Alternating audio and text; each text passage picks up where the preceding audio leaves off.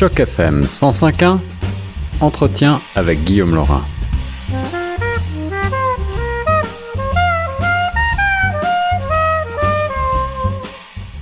Et on est de retour sur les ondes de Choc FM 105.1. J'ai le plaisir de rejoindre notre spécialiste des finances et de l'économie, Prime Niamoya, pour une chronique un petit peu particulière. Aujourd'hui, on va s'intéresser davantage à l'histoire et à l'histoire des médias à l'occasion de l'apparition d'un ouvrage de Jacques Attali aux éditions Fayard, publié à Paris en 2021. C'est justement un ouvrage intitulé Histoire des médias, des signaux de fumée aux réseaux sociaux.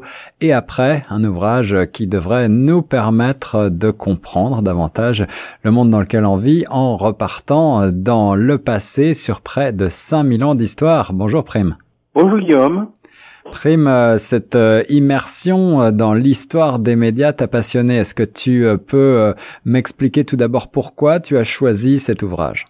Eh bien, d'abord parce que je connais Jacques Attali. J'ai lu plusieurs de ses ouvrages depuis 1974 déjà. Et donc, l'histoire des médias m'a beaucoup captivé.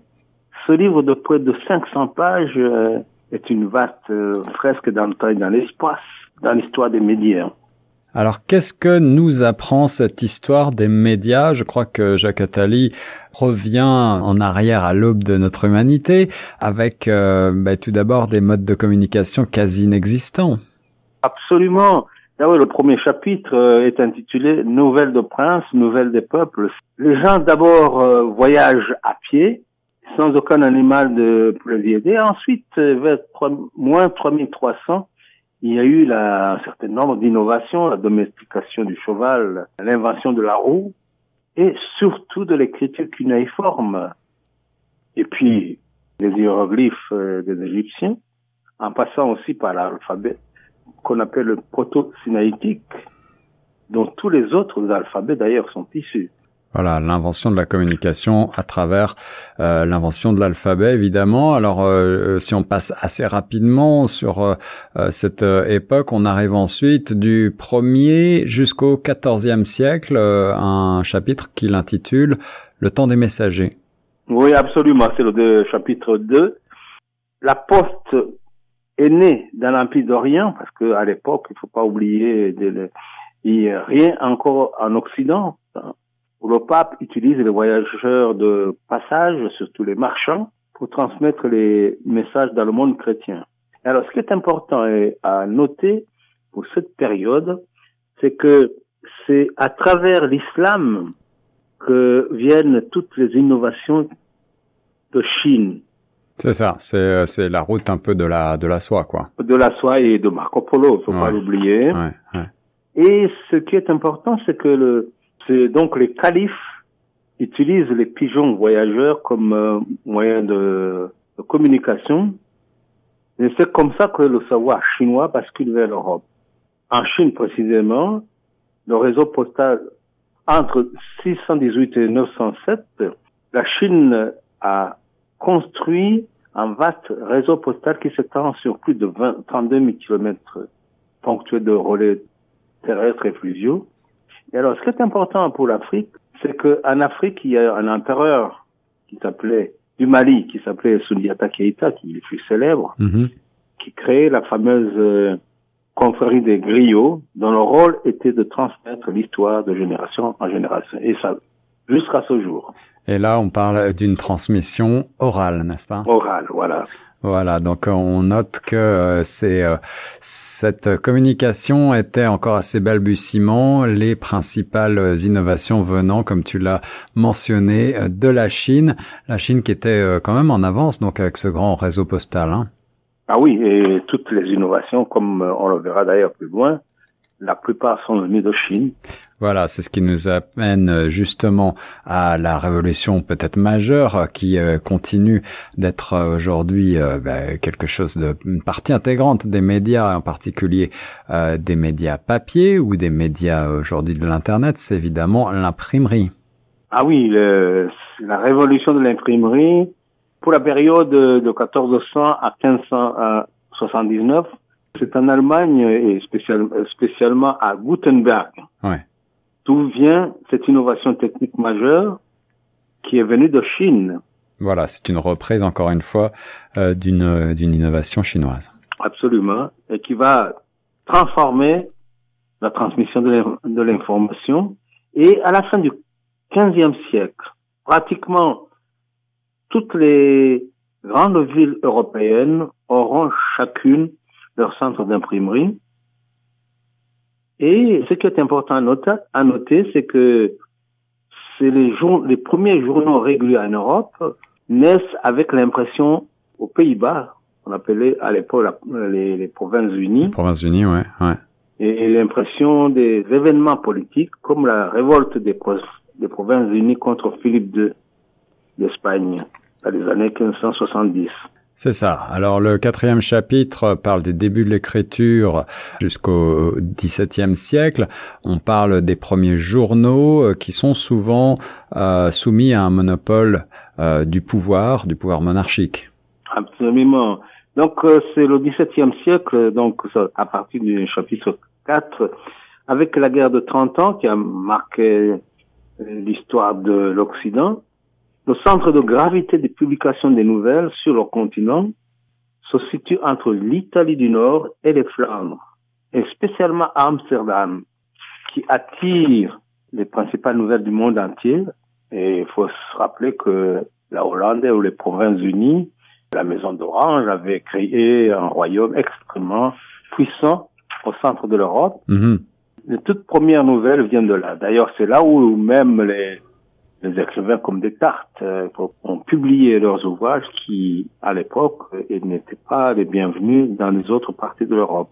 C'est bien ça. Alors justement, ça nous amène au chapitre 5, celui qui concerne la liberté d'expression et également euh, journalisme et démocratie. C'est le titre de ce euh, de ce chapitre de Jacques Attali.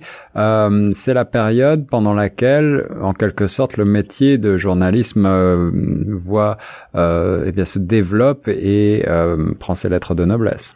Absolument c'est durant cette période du XVIIIe siècle que le métier de journalisme commence à prendre forme. D'abord chez les marchands hollandais, comme on l'a vu, la gazette de Leyde. Ensuite à Londres avec le journalisme d'opinion. En Allemagne, c'est Frédéric II, le, le, roi soldat. La presse est évidemment au service de sa propagande. Ce qui est important, en Angleterre, la plupart des journaux sont pour le maintien du contrôle britannique en Amérique et rares sont ceux qui prennent parti pour les insurgés. Tandis qu'en France, la presse demeure censurée par le pouvoir royal. La presse demeure censurée et c'est bien le cas certainement dans, dans, de nombreux pays, mais euh, là on arrive à la période des, des, grandes révolutions et la presse y joue évidemment un grand rôle, le grand rempart de la liberté du peuple, tel est le titre du sixième chapitre. Absolument. Il a une réflexion qui m'a frappé, c'est que il dit une des grandes leçons de cette période, c'est que si la liberté politique permet à une presse libre d'éclore, une presse libre ne garantit pas spécifiquement la sauvegarde de la liberté publique, politique. On l'a vu d'ailleurs avec Napoléon. Oui, en effet. C'est d'abord d'ailleurs euh, Thomas Paine qu'on a cité plusieurs fois, tu te rappelles dans nos différentes chroniques, qui est un Anglais installé à New York qui prend parti pour les rebelles américains dans Pennsylvania Magazine qui avait été créé par Franklin, un autre révolutionnaire américain. Il réclame une rupture avec la Grande-Bretagne et l'établissement d'une république. Mm-hmm. Alors, durant cette période, ce qui est important, c'est que le président Washington crée en 1792 le fameux Postal Service Act qui crée la poste américaine. Mm-hmm. Et on constate, et qui accélère la distribution de la presse en même temps qui constitue une grande incitation à l'alphabétisation. Alexis de Tocqueville, lors de son voyage aux, États-Unis, s'émerveille de la circulation de la presse dans les régions lointaines en Amérique, en les comparant avec d'ailleurs avec la France. Et eh oui, c'est ce qui fait d'ailleurs euh, déjà la grandeur de l'Amérique. Euh, ce qui nous appelle euh, à ce septième chapitre, savoir tout avant les autres, 1830-1871, on est au cœur du 19e siècle et, des grandes révolutions. Absolument. D'ailleurs, le chapitre 7 mentionne les grands progrès techniques. Il y a d'abord le le bateau à vapeur, le train, le télégraphe, la photographie, le téléphone, qui vont bouleverser le monde de l'information en accélérant la vitesse de, de circulation. Et on note quand même que ce, ces, innovations sont mieux exploitées aux États-Unis, où il y a la mise en place rapide de, la, la, locomotive du télégraphe, et en Grande-Bretagne. Et puis, durant cette période aussi, il y a les fameuses euh, agences presse qui sont créées. Et euh, pour la France, Balzac note à propos du pouvoir de la presse que la, presse est en France un quatrième pouvoir, elle attaque tout et personne ne l'attaque. Mais ce, ceci ne l'empêche pas d'être manipulé, comme on le verra à la fin du Second Empire, vers 1870, quand le chancelier Bismarck euh, va manipuler la dépêche, la dépêche d'Ems, qui, comme tu le sais, a provoqué la guerre euh, entre la France et l'Allemagne, et a débouché sur la déroute des armées françaises et la proclamation de la Troisième République par Adolphe Hitler. Voilà. Eh oui, donc la presse qui peut également être manipulée, manipulée euh, ici par une puissance étrangère, c'est encore quelque chose qui va nous amener euh, également à euh, des manipulations beaucoup plus présentes. on passe à la suite de ce livre de Jacques Attali, la mise en œuvre des progrès jusqu'à la première guerre, la fin de la première guerre mondiale. On est sur la période 1871-1918. C'est toujours une approche quand même très occidentalisée, celle de, de Jacques Attali. Ah oui, très européocentriste, mmh, mmh. Alors, quelles sont les, les, grandes innovations euh, de cette période euh, d'après Jacques Attali? Bon, on avait déjà mentionné le téléphone, le phonographe, le, la lampe électrique et la photographie, mais il y a aussi la, la création des agences de presse. Il y a Havas en France, Reuters en Angleterre, Associated Press aux États-Unis, qui vont jouer un grand rôle dans les relations internationales au, service, au service des États. Il faut noter aussi en 1888 le fameux, la création du fameux Financial Times, porte-voix de l'élite britannique. Ouais. Et aux États-Unis, on constate que la publicité va dominer de plus en plus la presse américaine. Par contre, en, en France, la presse reste au service de l'argent, comme le note euh, avec pertinence Émile Zola dans les Rougomaca, où il décrit les relations sulfureuses entre la presse, la finance et la politique. C'est également, comme euh, je l'ai dit tout à l'heure, également l'ère des fausses nouvelles. Mm-hmm. C'est pas, nouveau, c'est pas nouveau. Oui, c'est pas nouveau.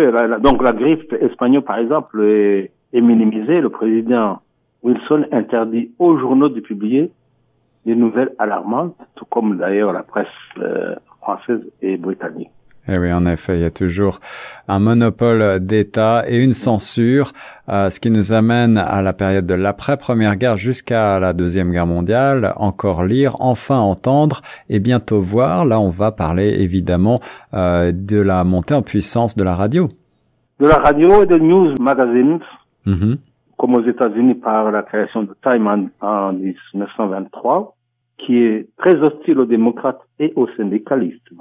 La presse britannique, celle des Lords, à l'époque, pense que l'antisémitisme de Hitler est justifié. Hmm. Il y a que l'exception notable du Manchester Guardian qui ose écrire que l'Allemagne n'est pas un pays sûr pour les Juifs. Par contre, la presse française reste dépendante des pouvoirs politiques et des revenus inavouables. Ouais. Par exemple, le fameux journaliste Albert Londres est licencié dans son journal à la demande express de Clémenceau.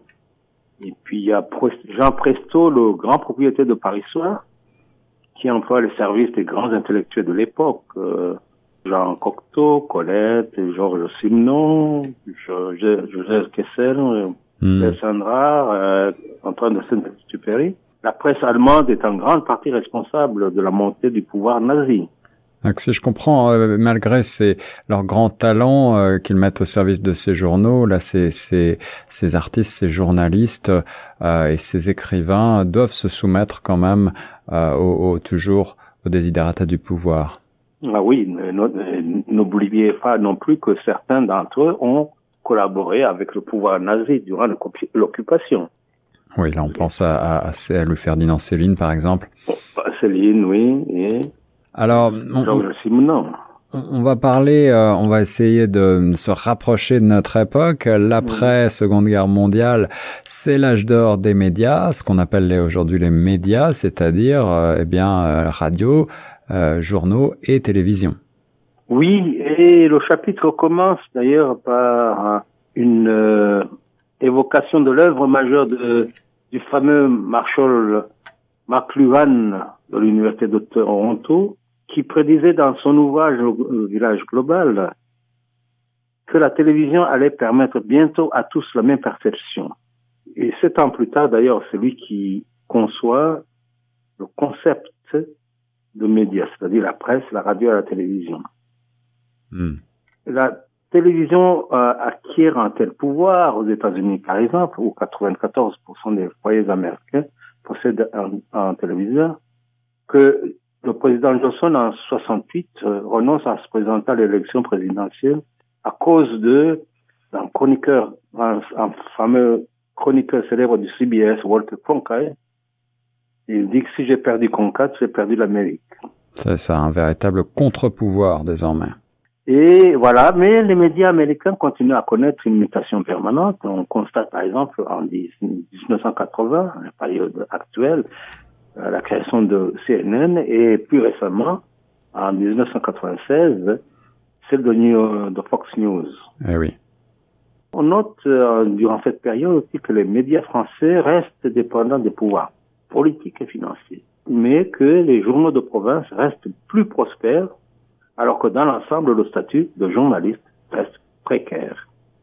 Et on arrive euh, à la fin de ces années 90 à l'invention d'un quatrième média, en quelque sorte, c'est l'Internet. Et là, ça va être une nouvelle révolution qui, euh, qui bouscule tous les autres médias préexistants avec aussi les, les réseaux sociaux. C'est l'objet du onzième chapitre. Ah oui, oui, les deux, lire, euh, voir, entendre, toucher jusqu'au vertige, la période de 2002-2020, les deux décennies sont celles de la montée en puissance des réseaux sociaux. Des évolutions qui, dans les siècles précédents, auraient pris des dizaines d'années, se déroulent en quelques années, voire quelques mois. Alors, ce que l'on constate également, c'est que, en ce qui concerne les journaux papier, c'est l'effondrement, aussi bien aux États-Unis, en Grande-Bretagne, en Mhm. Allemagne et en France. Mhm. Sauf, curieusement, au Japon. Ah ouais. Oui. Et donc, euh, tous les journaux passent désormais en ligne et on constate que le New York Times et le Guardian sont les plus grands journaux numériques du monde. Et les journaux sociaux, bien sûr, euh, s'imposent qu'au moyen général d'informer et de s'informer. On constate aussi que toute la publicité est attirée par euh, quelques entreprises numériques comme Google, comme les GAFA, Ouais, ouais. oui. Et les trois dernières euh, pages de ce chapitre sont consacrées aux méfaits des réseaux sociaux. Alors là, c'est intéressant puisqu'on retrouve euh, des euh, travers qu'on a déjà évoqués euh, par le passé, Mhm. euh, la question des fausses nouvelles, mais aussi d'autres types de manipulations qu'on a qu'on n'aurait pas encore pu imaginer auparavant. Oui, la manipulation de l'opinion, la propagation des mensonges, qui constituent des menaces sérieuses pour la démographie. On l'a vu aux États-Unis lors des élections de 2016 et 2020. En effet, en effet, Prime, ce qui nous amène au douzième chapitre, euh, peut-être un des plus intéressants de ce livre, après tous ces rappels historiques. Qu'est-ce que Jacques Attali euh, suggère pour euh, notre avenir? C'est le chapitre Être informé, être libre et agir. Quel est l'avenir du journalisme d'après lui? Oui, l'avenir est assez, est assez incertain parce qu'il fait allusion à la fameuse prédiction de George Orwell, la- le fameux livre 1800, 1984 Ouais. Et il se demande si cette fameuse prédiction ne va pas se réaliser au cours des prochaines années. La police de la pensée au service de Big Brother. Mhm. C'est ce qu'on se, c'est ce que tout le monde se demande parfois. Oui, mais tout c'est en train de se passer avec euh, Ouais. des progrès de la- euh, de l'intelligence artificielle, de la de l'informatique. En effet. Alors il se demande est-ce que on saura tirer les leçons du passé Mais ce qu'il dit, il affirme que c'est que certains médias vont évoluer, disparaître sous la forme dont où on les connaît aujourd'hui. Alors, qu'est-ce qu'il dit pour la radio, justement, qui nous intéresse? Oui, alors pour la radio, il dit, voilà, c'est un média nomade de l'avenir qui a encore un grand avenir, tout comme la télévision. Mhm. Mhm. Et pour les euh, médias sociaux, chacun devra informer pour être informé.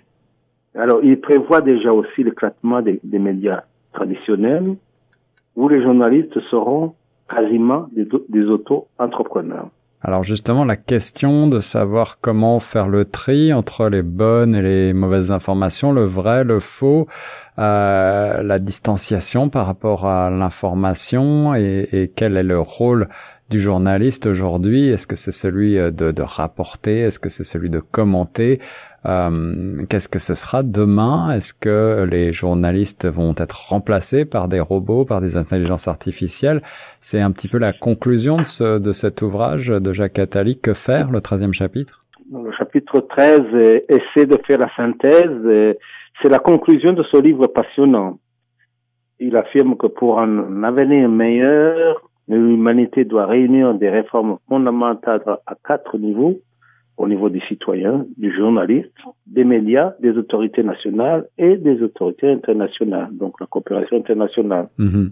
Alors pour cela, il faudra enseigner l'art de- d'informer, de, se doter des moyens de détecter les fausses nouvelles et les menaces. Il n'hésite pas à dire que il faut pas euh, hésiter à retirer au GAFA l'appropriation des données personnelles. Alors, ça sera certainement plus euh, difficile à faire qu'à dire, mais ce sont, sont effectivement des, des axes de réflexion très intéressants. Qu'est-ce que Jacques Attali préconise d'autre?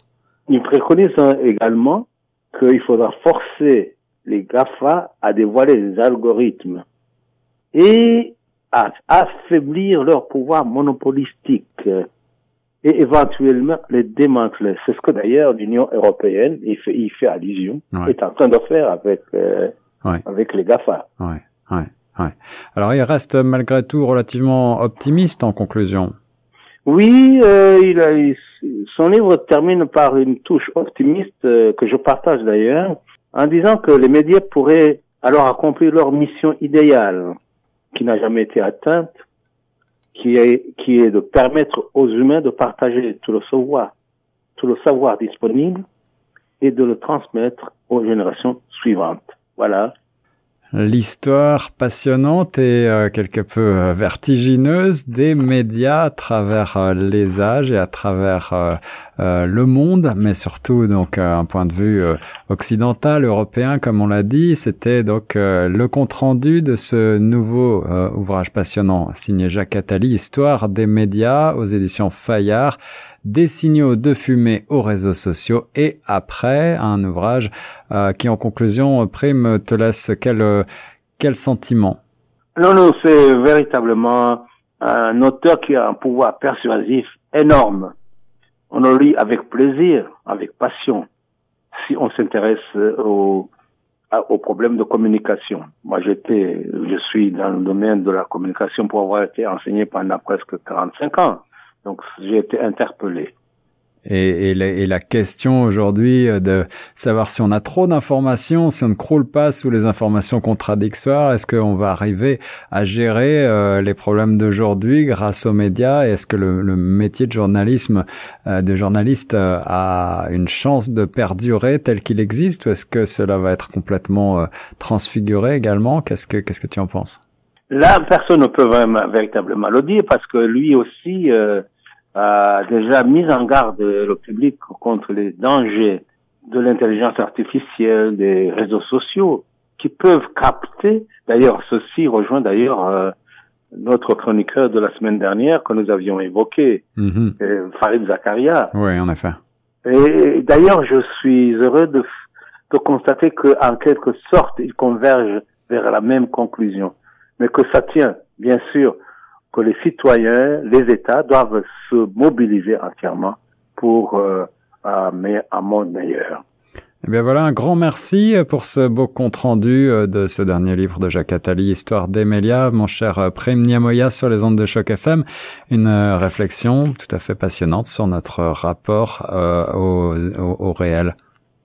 C'est à moi de te remercier. Nous n'avons pas eu le temps de de parler de l'histoire des médias au Canada et spécialement au Québec. Mais je pense que ça pourrait être le sujet d'une autre chronique ultérieure. En effet, on essaiera de s'y pencher euh, très prochainement. On reste sur les ondes de choc FM 105.1.